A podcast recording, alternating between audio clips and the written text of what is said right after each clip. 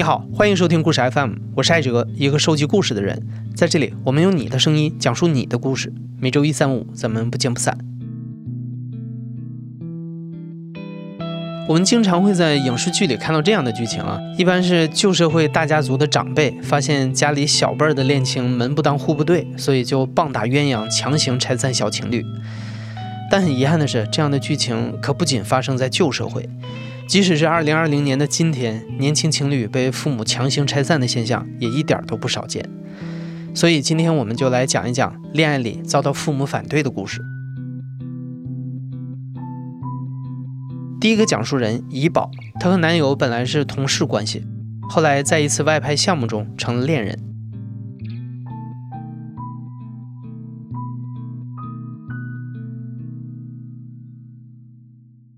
我不知道当时是我们俩谁对谁先产生好感的，很多瞬间都在心动。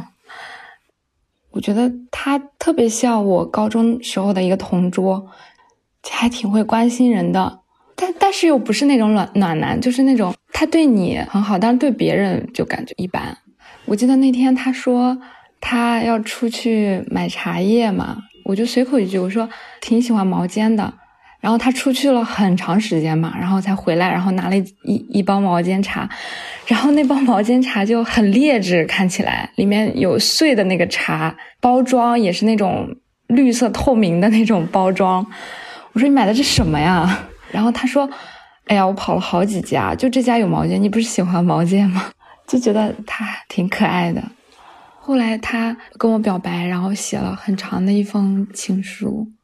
他是先是把那个情书 在我门缝下面塞过去，然后想了想又拿出来了，然后最后他是把那个情书拍拍了两张照片，然后给我发过来。第二天早上起来，然后打开微信看见的。我觉得这个就是你你喜欢他，然后他也在默默的喜欢你，然后最后他把这件事情说出来，就觉得挺难得的。情书里面有一句话，我记得挺清楚。他说：“人人生很奇怪，父母和孩子都不能自己选择，但是另一半是可以自己选择的。”他也是比较理想化的一个人。当时其实是我上一段感情刚分手，不想很快的投入到下一段感情里面去，然后我就跟他说：“我想缓一缓。”过了几天，然后那天是星期天，我们两个人一起去那个公司里面。当时办公室里面只有我们两个人，他就又一次跟我说说了这件事情，我就说我说，其实我也挺喜欢你的，然后他当时就抓着我的手，我感觉他的他的手在抖，我就看见有两行眼泪从他的那个眼角流出来，然后他就说他说我觉得我们的心已经挨得很近了，我当时就想想心想算了，就这样在一起吧。在一起第三天吧，他就跟我坦白说，他是乙肝病毒携带者。我当时其实是懵的，因为我不太了解这个，我只是记得好像父母提到过，但我不太懂这个病，我就稍微查了一下，然后上面就会说，嗯，携带者跟患者是不一样的，而且上面说说是可以跟正常人一样生活的。我就没放在心上，我就赶紧把网页关了。我不想查太多的影响，就是我不想怀疑他。我觉得，不管生老病死吧，你喜欢一个人，你就应该跟他承担这些。后来他想去上海发展了，然后我当时也特别想去，我就跟我妈说了我们俩的情况。我一直以为携带者是不会传染的。然后我就觉得这这件事情跟我妈说了没事儿，然后我就告诉她我说其实他是乙肝病毒携带者，我还很信誓旦旦的跟我妈说我说这携带者他不传染，跟患者是不一样的。我妈当时眼神就变了，变得非常严肃。然后我妈跟我讲，我才知道我的外公就是因为这个乙肝病毒得了肝硬化去世的。他就跟我普及了一下这个关于乙肝的知识，但是我总觉得他们那个年代的人好像就是有点谈肝色变，我就也去查了一下关于这个乙肝病毒携带者的资料，我才知道中国有一亿多个人都是这个病，都是携带者。其实这个病现在是有很好的药可以控制的，不抽烟不喝酒，然后作息规律的话，基本是都跟正常人一样生活。我跟我妈谈了很久，我说现在已经不是这样了，要不你去医院问一下，如果一方是乙肝病毒携带者，两个人一起怎么生活？她去问了，那个医生说，为什么找一个病人啊？连肝病的医生他都在歧视患者。我妈和我爸当时就开始给我做思想工作，说这个病就是治不好，这个病就是会传染。你如果跟他在一起，你就是不孝顺。你是不是就想害死我们，就想传染给我们呀？然后甚至在家里和我实行了分餐制，基本上是从当时的八月份末，持续到十月吧，有一两个月。几乎被他们监视，出去都会问你跟谁出去，几点回来，去哪里，他们都要知道。我感觉我说服不了他们，就实在说服不了他们，我就骗他们说我已经跟他分手了，想就是希望时间长了，他们慢慢的对这个转变了，然后我再跟他说啊，我们两个一直在联系啊，这样。但是我去上海的这个事情就泡汤了。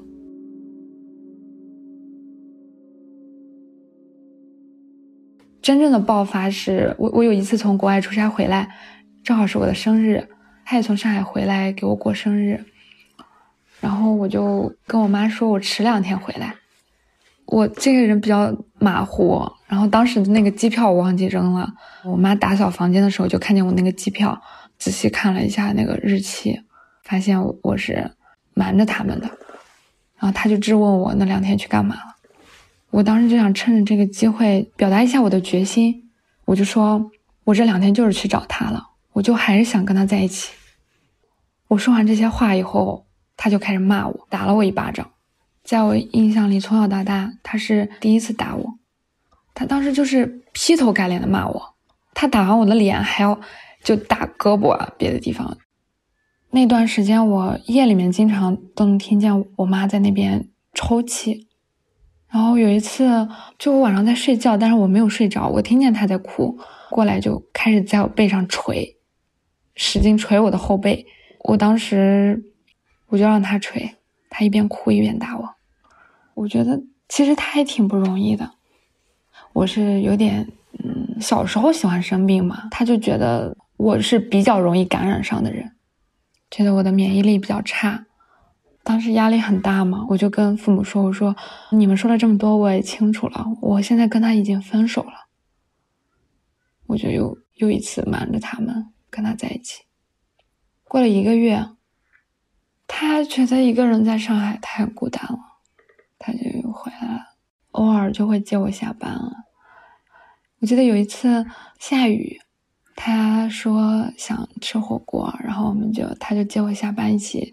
去他家里面煮火锅吃，当时我就觉得，嗯，外面下雨，我们我们要一起回家了，我们要一起回属于自己的家，有那种错觉。他当时其实状态也不太好，不太理解，因为他说他有朋友是这个乙肝病毒携带者，就是女生是乙肝病毒携带者，然后男方父母就是慢慢的都能接受他。不太理解为什么我爸妈接受不了，我我也不敢说太多，因为我跟他说太多，我害怕他就是睡不好啊，或者是心里有事儿啊之类，会影响到他这个病毒。我我觉得当时压力挺大的，因为在家里面我就得装作跟他已经分手了，在他面前我也要表现的开心一点。其实当时我每天都不开心，没人的时候，我我可能就会哭，就感觉自己像一个演员一样，非常焦虑。当时已经是二零一九年七月了，持续的这种强压有五六个月。当时在车里，我们临别之前都会就抱一下对方嘛。我当时抱着他，然后我眼泪就流下来了，然后我就说：“我我们分手吧。”我觉得他当时他是感受到我的那种压力的，他他就点点头。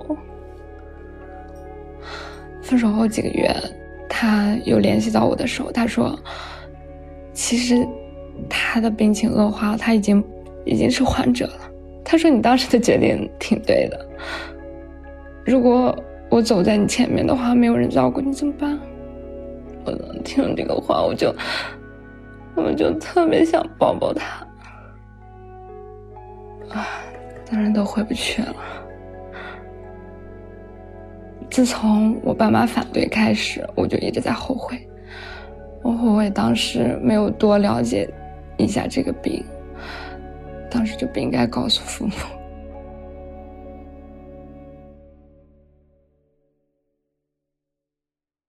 我叫小瓜，嗯，今年快满二十八岁了，然后呢，现在在成都生活。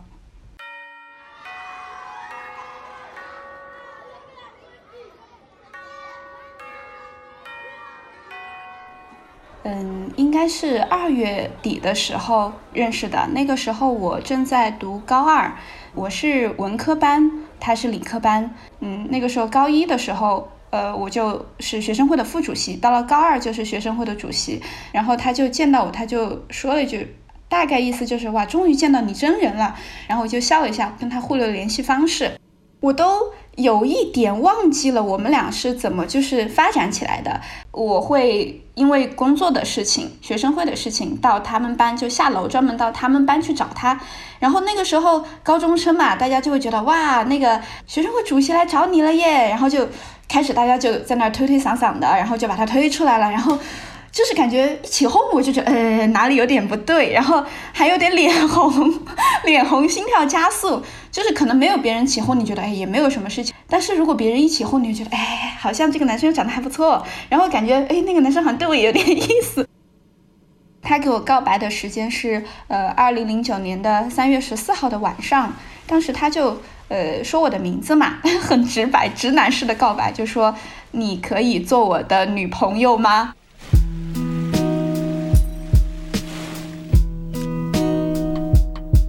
高二的时候，呃，我们每年都是十一月份会举行学校的运动会。那个时候，呃，他的那种冲刺能力特别的强，嗯，跑两百米、四百米，嗯，就是飞速就就越过了。我印象中，呃，他参加比赛的那一次，嗯，他就把衣服给我，帮他抱着，然后我就站在那个终点等他。你就会看到。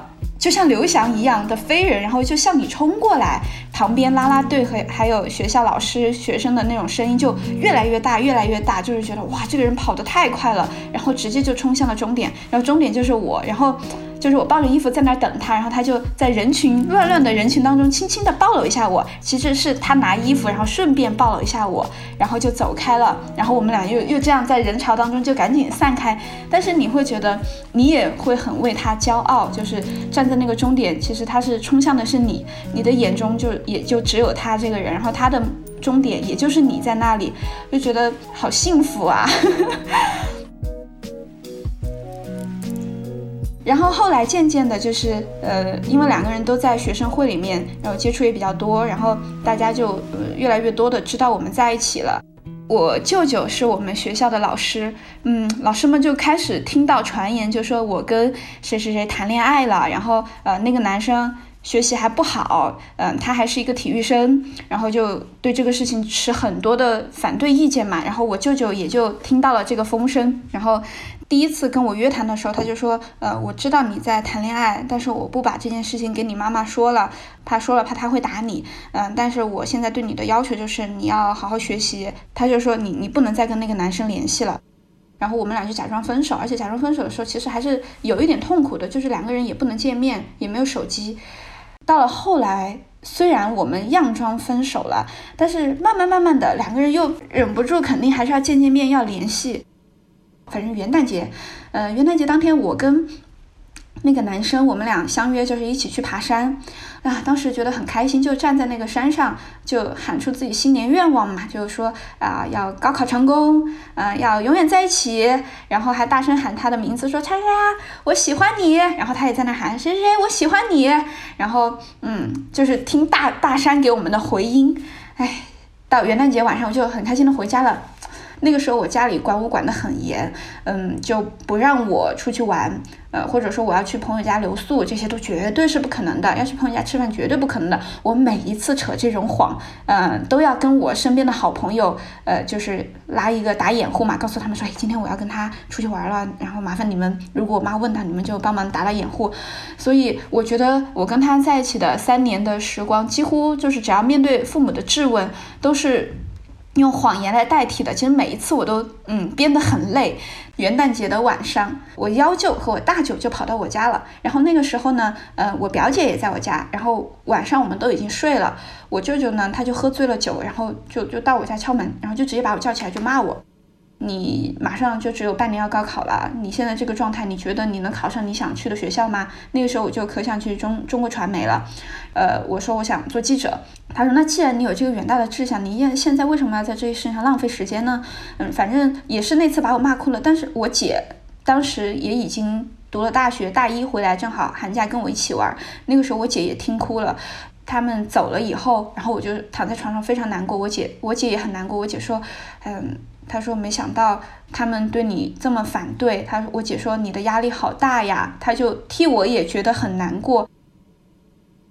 呃，反正就是高考，高考以后，反正当时。感觉成绩不是很好，我还挺难受的。他就安慰我嘛。他当时，因为我当时是在南昌念书，他填的志愿其实也往南昌填了的，只是他没有录到南昌那个志愿，他在上一个志愿就已经被录取了，所以他就一直留在呃贵州念书。然后我就到了南昌去念书，这就注定了我们要两地就是要异地了。高三那个暑假，我觉得跟他在一起是最开心的。就呃那个暑假，他就带我去了他家，他父母还挺开放的。就我去了他他家，他他父母就把我当做就是未来的儿媳。那样对待，带我们一起去山上烧烤啊、野炊啊，因为他们家在农村，我我真的觉得他们家的农村是我见过的特别特别美的那种农村。嗯，他是彝族，然后他们那边会有火把节，所以我去他们家过火把节的时候，哎，当然也是给父母撒了谎，说去去去哪玩。父母那个时候反正就有点睁只眼闭只眼。然后去火把节的时候，嗯，我就记得他还表演了节目，他还跳了舞。那天晚上，我们两个就从嗯他们的镇、他们的乡镇上走到他们家。那是一段嗯，可能要走个四五十分钟的路。一路上，嗯，就是他就在一直给我唱歌，然后就看到了漫天的星河。我到现在可能过了十年以后，我都没见过那么美的星空。嗯，就两个人，就他他在我后面就抱着我，然后我们俩就一直看着星空。那个时候无忧无虑的，就也从来没有想过会分开的这种事情。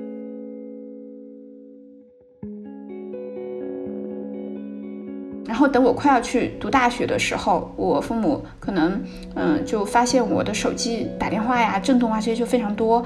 然后有一天我忘了带手机出去，而且那个时候更坑的是，手机没有密码，然后就解一个新号键就解锁了。我妈就一直听到这个手机在震，就觉得，呃，这谁呀？谁有这么多事情找你？然后拿来看，就就发现了他给我发的短信，就是那种比较肉麻的，就是说，然后我妈看了以后就，其实她以前都可能觉得我我有在谈恋爱，但是她没有这么直接的冲击。然后当她看到那个短信之后就震怒了，然后回家我就发现气氛不对，然后我妈就说：“你还在跟那个男生在一起吗？嗯，他今年考了哪个大学呀？”反正大概就就骂了我一通的那种感觉，而且当时我高考成绩不算特别好，但是也不算差，很多老师就说肯定就谈恋爱去了。嗯，等我毕业了很多年，老师们在学校里还是会把我当做早恋的负面案例去传播。这一点让我觉得很心伤，然后我妈妈当时也觉得没有办法接受自己的女儿为什么会，嗯，看上一个成绩也不好的男孩子，而且重点哈，她觉得是这个男孩子可能很坏，她觉得肯定是那种嗯很不靠谱的坏小子，然后我被他骗了。八月底九月初我们学校开学了，然后他们送我去南昌，因为第二天他们就要离开南昌了，然后。头一天晚上，他们就特别的嘱咐我，一定要真跟这个男生分开，你不能跟他在一起。我其实当时真的不太理解，我也没有办法，没有能力去说服他们。然后我就哭着说：“我说为什么我要跟他分开？因为他对我好啊！我都忘了我妈是因为我说了一句什么话，然后啪的一下，我毫无征兆就一耳光就给我打过来了，应该打的是这个左脸，很疼。我妈从小到大没有打过我的脸，我当时就。”愣住了，就哭了。然后，嗯，当时跟我妈送我一起去的是我的继父，就是我的叔叔。嗯，从小到大对我都非常好。但是，嗯，我继父就说了一句话，嗯，我对你这十年也是问心无愧的。他说我对你也付出了应有的父爱，为什么你会与一个毫不相干的男生在一起？他们就觉得我跟这个男生在一起是对他们的一种背叛。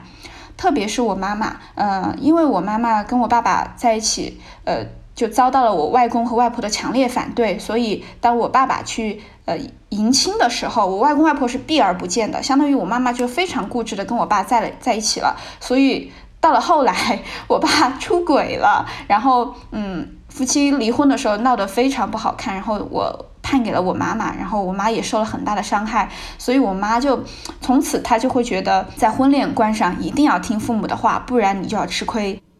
当时我妈跟我说了一句话，让我很伤心。她说：“十年前你爸背叛了我，现在你也这么背叛我，让我很伤心。”嗯，那段时间就九月份到十月份，我们俩嗯就一直其实都都还像是远距离的在恋爱一样。然后，但是我妈就会每过一段时间就会发短信问我：“你跟那个男生分手了没有？”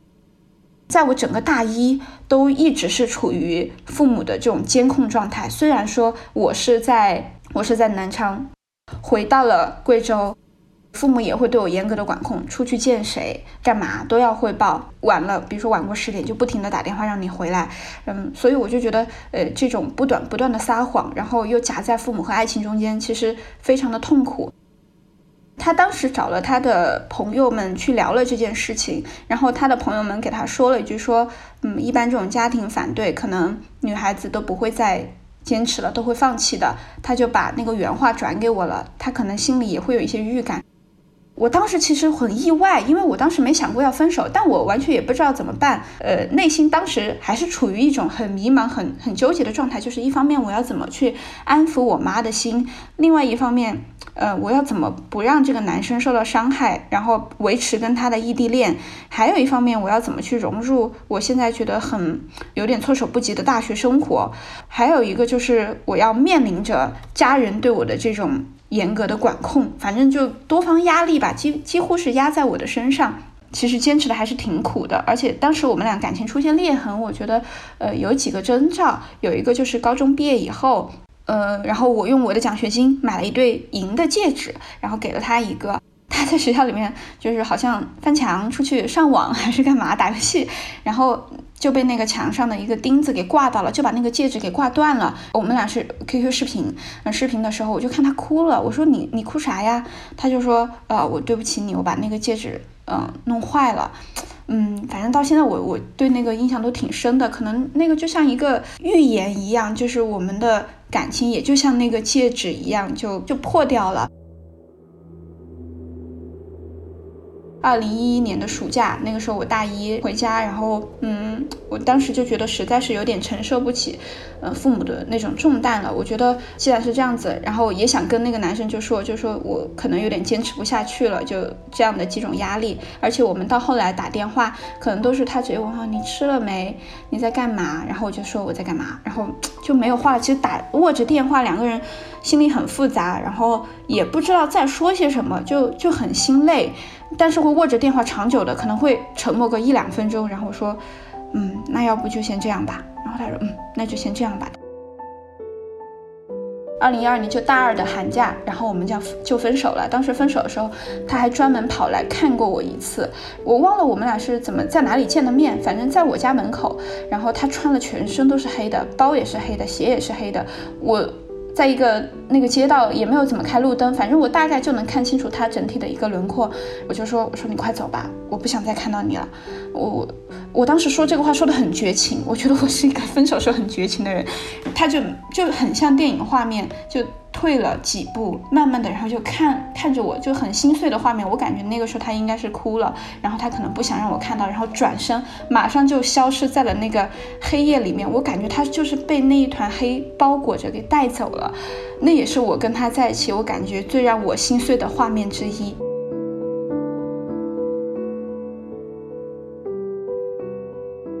到了现在，就是我经历了几段感情以后，嗯，有些时候我很悲观的想，就可能不会有这么懂我，或者是对我那么暖的男生了。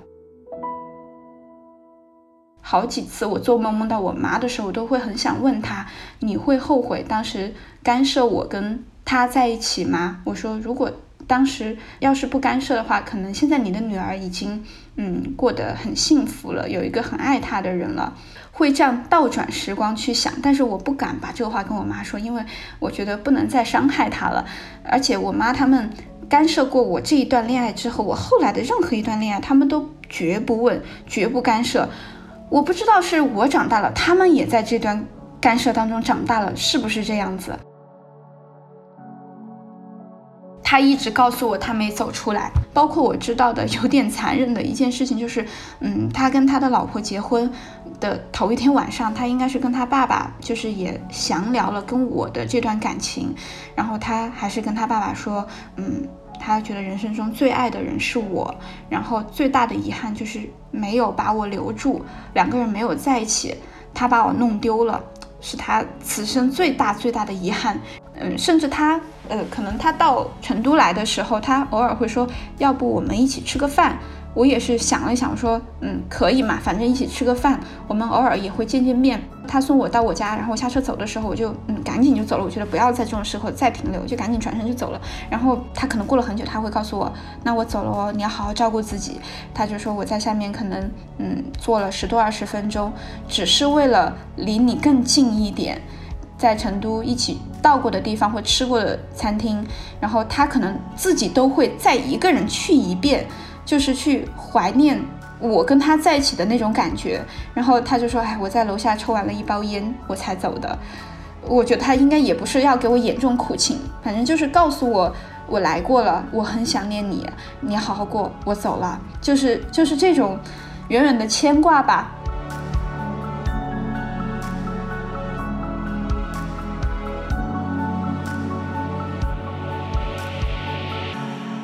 你现在正在收听的是《亲历者自述》的声音节目故事 FM，我是主播艾哲。本期节目由闰土和野捕制作，声音设计孙泽宇。